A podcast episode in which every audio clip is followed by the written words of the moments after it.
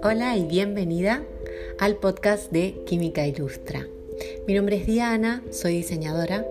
Me dedico a la creación de estampados para marcas y también tengo diseños propios con una mirada un poco más espiritual o con un propósito sobre todo acerca de situaciones que nos ocurren en general a todos y puesta la mirada sobre las mujeres. En particular, mi idea es generar esta cápsula de cuatro productos. ¿sí? Pueden encontrarlos en Química Ilustra, son pañuelos ilustrados. Y la cápsula en realidad es cómo conseguir la felicidad. Me gustaría empezar planteándonos qué es la felicidad porque normalmente lo podemos asociar a esos momentos, momentos de felicidad como el día de tu matrimonio, el día en que te convertís en madre, también cuando conseguís ese objetivo que te habías planteado y que de repente lo ves materializado y es emocionante. Pero esos creo que son momentos de felicidad, no es la felicidad en sí. Entonces, volveríamos a la pregunta, ¿qué es la felicidad? cómo sentirme siempre feliz, cómo sentir que tengo una vida feliz. Y creo que se logra desde un equilibrio. Claramente yo voy a estar hablando desde mi punto de vista, no soy experta y no pretendo serlo, pero he tenido unos últimos años de mucho autodescubrimiento y me ha llevado a replantearme muchas veces esta pregunta, ¿qué es la felicidad? ¿Cómo puedo ser feliz? ¿Qué hace que yo mantenga ese estado de plenitud y felicidad por más tiempo? Y normalmente suele ser eso, un equilibrio y una paz.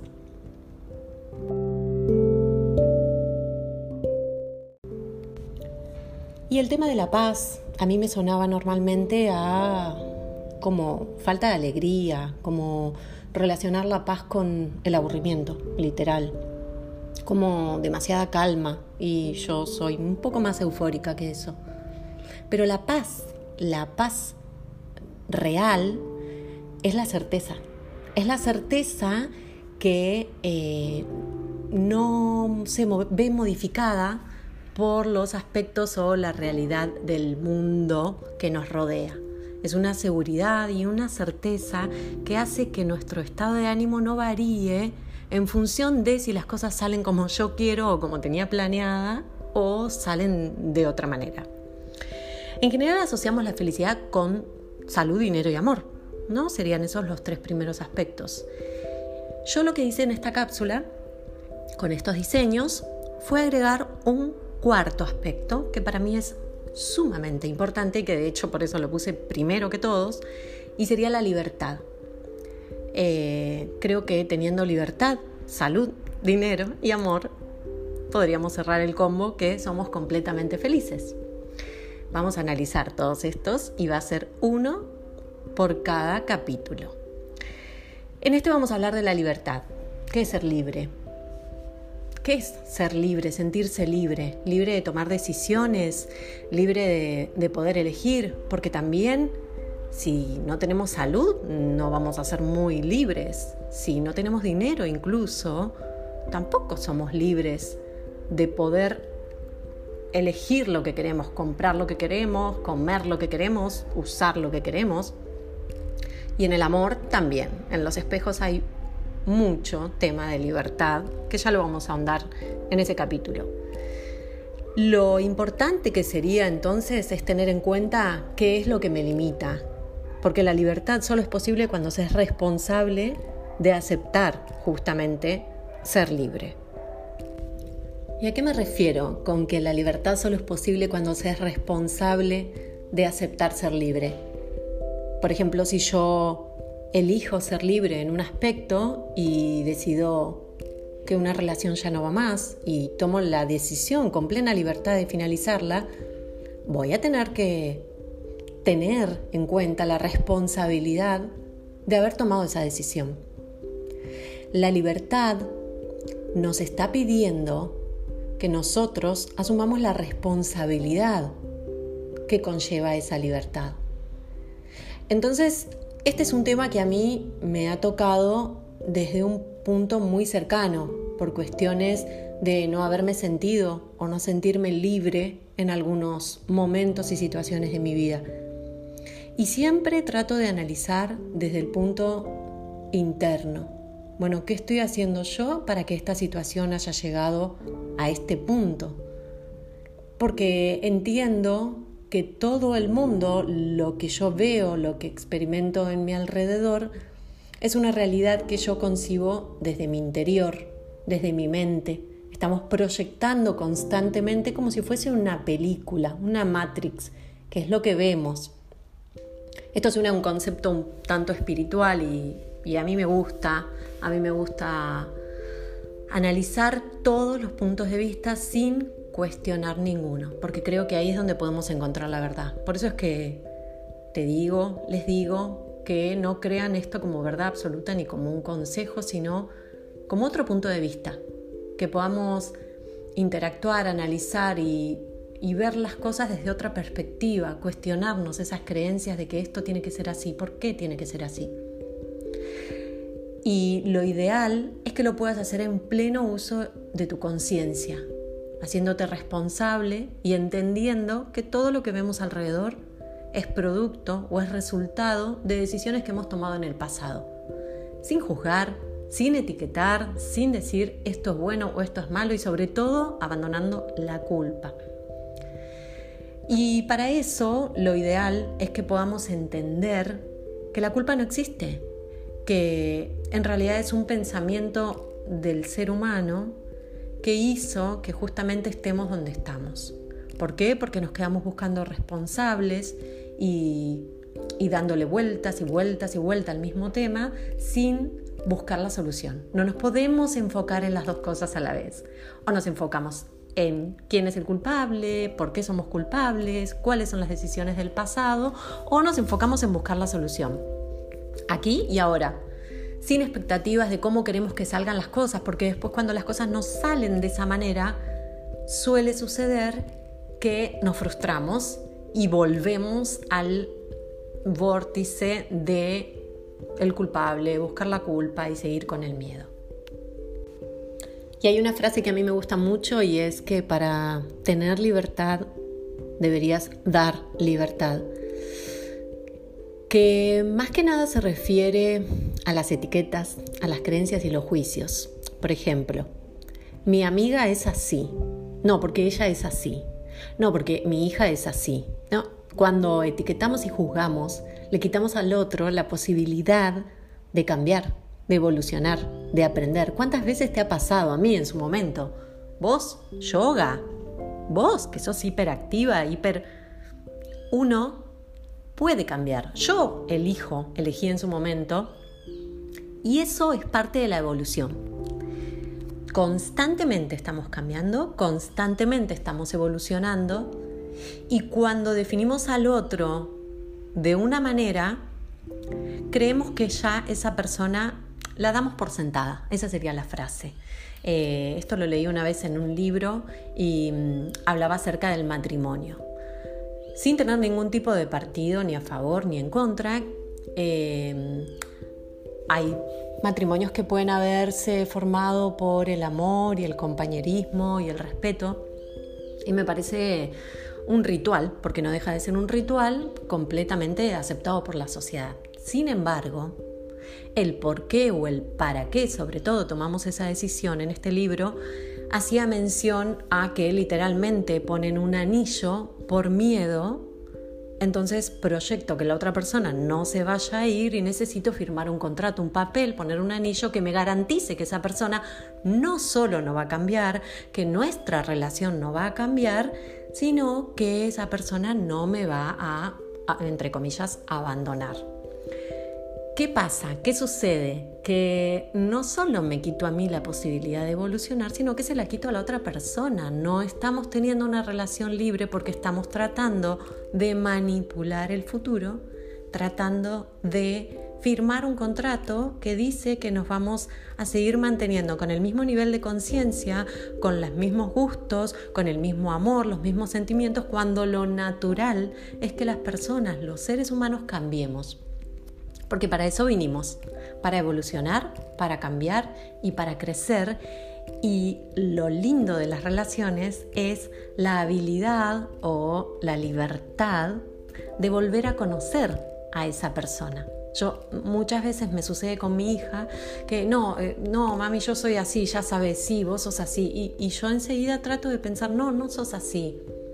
En el pasado tuviste actitudes de ese tipo y te comportaste de esa manera, o yo también, pero siempre podemos cambiar. Y lo ideal es que podamos cambiar, que tengamos esa libertad hacia nosotras mismas y hacia los demás. Esa libertad de volver a conocernos, volver a redescubrirnos, de cada día aprender algo nuevo. Porque hay una frase que dice que cada día es un día perdido si no se sonríe. Y no, y no, ojo, es mi opinión. Hay días que no tengo ganas de sonreír y está bien que sea así, porque en el contraste es en donde uno descubre, como decía, esos momentos de felicidad. Para mí, es mi humilde opinión, un día perdido es un día en el que no aprendí nada nuevo. Cada día tener la habilidad, sobre todo la humildad, de saber que no sé nada, que estoy acá aprendiendo, sino claramente no estaría acá. Y resumiendo entonces el tema de la libertad, vamos a ver en qué conceptos o en qué aspectos no te sentís completamente libre y a ver si poniendo un toquecito de conciencia sobre eso lo podemos llegar a cambiar o a verlo desde otra perspectiva, porque en realidad cuando el observador cambia, lo observado se modifica. Siempre el cambio es dentro, no es fuera. Yo hace unos días en redes compartí que todas queremos cambiar el mundo y nadie quiere cambiar primero. Para que el mundo cambie, la que tiene que cambiar es una. Yo, en este caso, que soy la que está hablando, y vos que me estás escuchando. Los ejercicios serían estos. Siempre es importante escribirlo. Porque sí, yo lo sé, sí, yo me lo digo, sí, lo estuve pensando. No, escribirlo, porque al momento que uno lo escribe, hay otra parte de mi conciencia que se siente libre de expresar cuestiones que quizás yo no quiero ver. A mí me ha pasado estar escribiendo algo y decir, yo escribí eso. La pregunta número uno que deberías escribir es, ¿en qué aspecto sentís que no sos libre?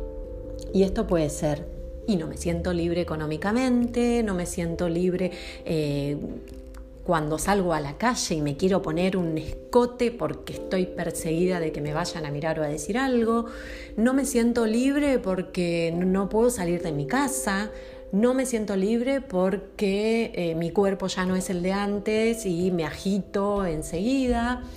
Eh, ¿En qué aspecto no sentís que sos libre, que, que te imposibilita de algún modo conseguir tu evolución y seguir avanzando? Esa sería la pregunta número uno y es importante escribirla. La pregunta número dos sería, ¿qué debería cambiar para que me sienta libre en ese aspecto? ¿Qué de mi realidad, la que yo estoy observando, debería cambiar para que yo me sienta libre con respecto a ese, aspecto eh, determinado? Porque obviamente volvemos al tema, que lo que cambia afuera es una proyección del interior. ¿sí? Cuando estoy despeinada no peino el espejo, me peino a mí. De la misma manera, lo que vemos en nuestro mundo es lo que elegimos ver. Esto lo dice un curso de milagros, lo dice Ho'oponopono, lo experimentamos en mindfulness o lo pueden encontrar en todos lados. De hecho, desde el principito que dice lo esencial es invisible a los ojos. Lo que pasa es que estos mensajes nos llegan cuando estamos listas. El maestro llega cuando el alumno está preparado. En este caso, la pregunta 2 sería esa. ¿Qué debería cambiar en el mundo que yo estoy proyectando para que me sienta libre en ese aspecto? ¿sí? Que me siento no libre o limitada. La tercera pregunta sería, ¿cómo me sentiría si ya estuviera viviendo de ese modo? Por ejemplo, me siento limitada o con falta de libertad porque en lo económico no puedo hacer todo lo que quisiera. Bueno, ¿cómo me sentiría si tuviese dinero por demás, en abundancia? Y cada día, cada deseo que yo tenga se manifiesta y se cumple y puedo conseguir todo lo que quiero. ¿Cuál sería la sensación que me imagino? Porque al no haber estado en ese estado, yo no recuerdo haberlo experimentado. Entonces me va a costar, nos va a costar sentirlo. Pero tenemos que hacer el intento de imaginar cómo sería ese estilo de vida que yo tendría. ¿sí? Acá también lo escribimos, pero podemos cerrar los ojos, imaginarnos en ese, en ese mundo. ¿Por qué cerramos los ojos? Porque si los mantenemos abiertos seguimos viendo lo que estamos proyectando ahora y la idea es cambiar esas proyecciones desde adentro. Y la tercera, la cuarta pregunta, perdón, sería ¿qué puedo hacer? ¿O qué puedo dejar de hacer para sentirme de ese modo? ¿Sí? En esto no sean eh, demasiado críticas o con muchos juicios de, ah, yo debería hacer tal y tal cosa, sino, mejor dicho, sería una pregunta abierta. Bueno, ¿qué podría hacer yo para cambiar esto, para vivir eso que quiero vivir? Y dejar la pregunta abierta. Incluso no la tienen que responder, pero sí escribirla. Porque su mente, su subconsciente, y sobre todo si lo hacen en la noche, a la mañana siguiente nos va a enviar mensajes, nos va a comunicar de algún u otro modo cuáles serían las puntas por las cuales empezar a trabajar. ¿Sí? De un día para el otro no vamos a tener todas las respuestas y está bien que así sea. Como un niño no aprende a caminar de un día para el otro. Primero aprende a gatear, luego se para y es paso a paso. Bueno, todo en la vida es así. Pero si quiero cambiar este aspecto de mi vida, que veo que estoy proyectando una falta de libertad, bueno, ¿qué puedo hacer yo? Y dejar la pregunta abierta. ¿sí? La respuesta siempre, siempre, siempre va a aparecer. Y este sería entonces el final del primer capítulo en el cual hablamos un poco acerca de la felicidad, qué es la felicidad para vos, que claramente no es lo mismo que la felicidad para mí ni que para cualquier otra persona. Todos tenemos un concepto diferente y está bien que así sea, pero dentro de tus propios estándares, de tu propia intención para tu vida, es importante que hagas estos trabajos de autoanálisis, ¿sí? Por eso es que los mensajes van a ser una vez a la semana, porque la intención es que te puedas tomar estos momentos de introspección para mm, justamente escuchar esa voz que está dentro, que es la que tiene todas las respuestas, y dejar de darle tanta bolilla a las voces que están afuera, que no son más que la proyección de mi interior. Con esto entonces te despido y espero que nos volvamos a escuchar una vez a la semana en el podcast de Química Ilustra. Como ya les dije en redes me pueden encontrar como arroba Química Ilustra. Hasta la próxima.